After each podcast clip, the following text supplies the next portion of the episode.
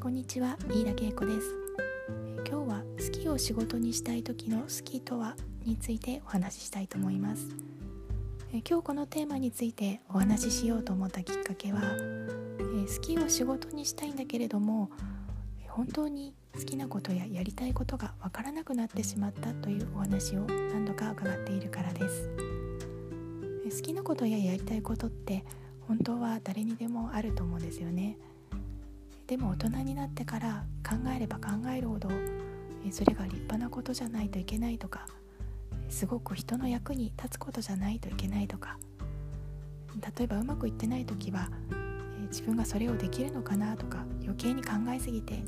分からなくなってしまうかもしれません。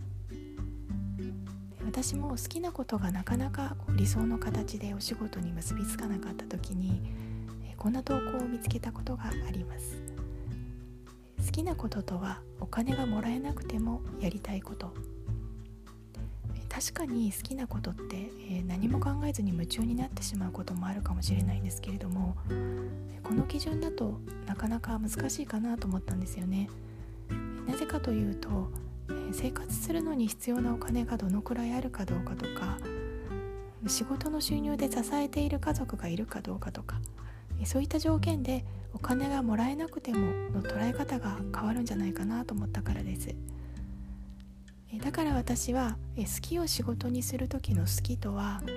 できるまでの過程も楽しいことと考えています。例えば料理が好きだとしたら出来上がった瞬間だけじゃなくて作ってる時間も楽しくないですか？そうしてその好きなことややりたいことが仕事として軌道に乗せていくのはどうするかとか、え人の役に立つにはどうするかっていうのは、え次の段階で考えていけばいいと思うんですね。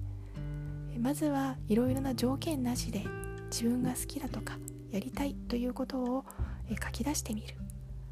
できるまでうまくいくまで楽しめることを書き出してみてはいかがでしょうか。今日も最後までお聴きいただいてありがとうございました。